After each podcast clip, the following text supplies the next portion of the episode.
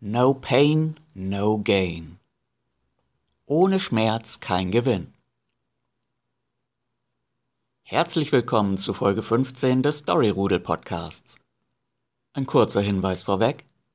Zu dieser Folge genießt man am besten einen Kaffee. Dazu später mehr. Ich warte eben, bis du deinen Kaffee hast. Nein, es geht jetzt gleich los. Hallo, bist du gerade glücklich, gut gelaunt und hast alles, was du brauchst? Dann gefällt dir vielleicht mein folgendes Produkt. Tja, leider funktioniert dieser Werbetext nicht besonders gut. Professor Dr. Gerald Hüther drückt es gut und richtig aus, wenn er sagt, glücklich kauft nicht. Wenn du also etwas verkaufen willst, dann ist es oft sinnvoll, in den Schmerz zu gehen. Was bedeutet das? Sprich das Problem an, welches dein Produkt lösen soll. Und mach das knackig. Es ist nicht so wirkungsvoll, wenn du das Problem als kleines Ärgernis ansprichst. Es ist wirkungsvoll, wenn du das Problem darstellst als einen bohrenden und vor Gift triefenden Stachel, der direkt im Herzen sitzt. Ja, das klingt jetzt vielleicht böse, und deswegen scheuen sich viele auch vor dieser Vorgehensweise.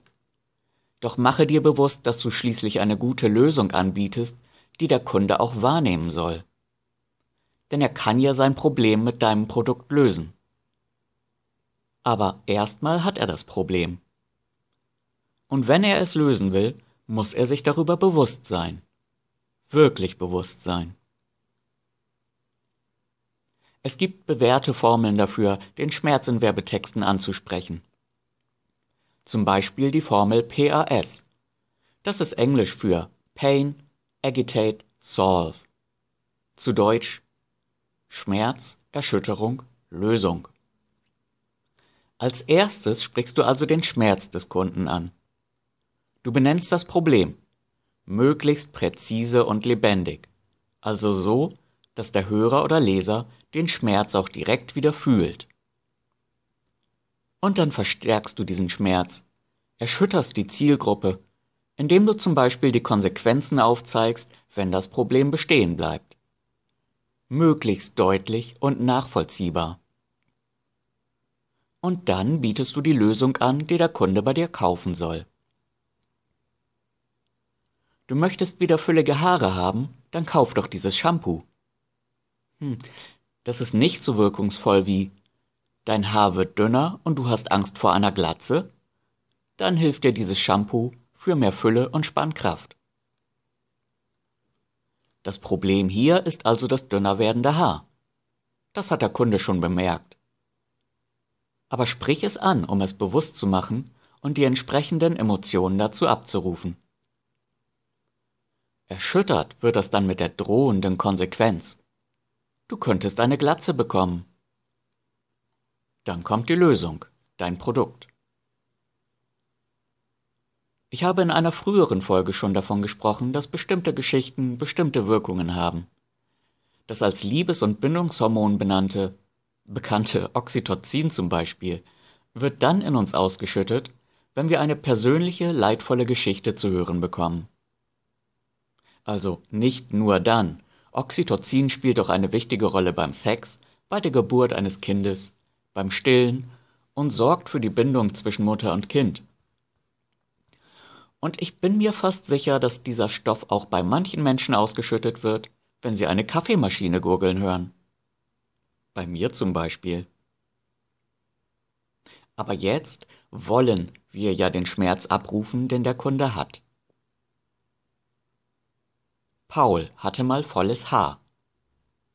Mit der Zeit ist es immer dünner geworden. Kennst du das auch? Paul hat nichts dagegen getan. Jetzt hat Paul eine Glatze, schämt sich dafür und trägt nur noch Mützen. Nicht mal das Gurgeln einer Kaffeemaschine macht ihn jetzt noch glücklich. Hätte Paul mal unser Shampoo probiert, mit dem das Haar wieder in neuer Kraft erstrahlt. Mach es nicht wie Paul. Probier unser Shampoo aus und genieße deine volle Frisur mit jedem Kaffee.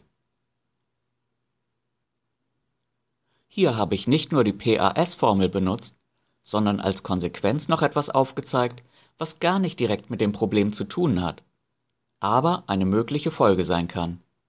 Nämlich weniger Glücksgefühl bei anderen alltäglichen Aktivitäten, die mit der Sache selbst augenscheinlich gar nichts zu tun haben. Das ist spannend, denn es läuft ja auf Folgendes hinaus. Möchtest du deinen Kaffee weiterhin genießen können? Dann kauf unser Shampoo. So funktioniert der Text natürlich nicht. Aber meine Kopplung sorgt für einen kausalen Zusammenhang, den du nachvollziehen kannst. Durch eine Story. Bedenken solltest du hier allerdings, dass du die Zielgruppe damit auf Kaffeetrinker einschränkst. Ob eine solche Kopplung also sinnvoll ist, musst du immer selbst entscheiden.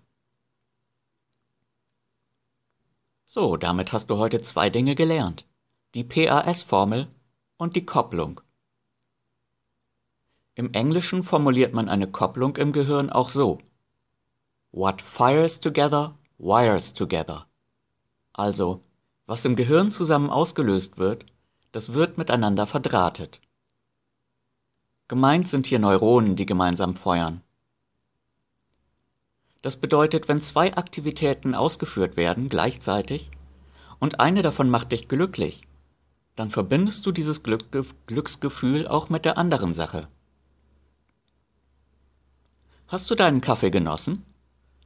Dann verbindest du dieses Glücksgefühl vielleicht auch damit, den Storyrudel Podcast zu hören. Beim nächsten Kaffee möchtest du vielleicht einen Storyrudel Podcast hören. Naja, ich hoffe, der Storyrudel Podcast löst bereits von ganz alleine ein Glücksgefühl bei dir aus. Dann hör doch auch in die nächste Folge wieder rein. Ich freue mich drauf. Und geh mir jetzt erstmal ein Shampoo kaufen. Bis zum nächsten Mal, dein Storyseller Martin.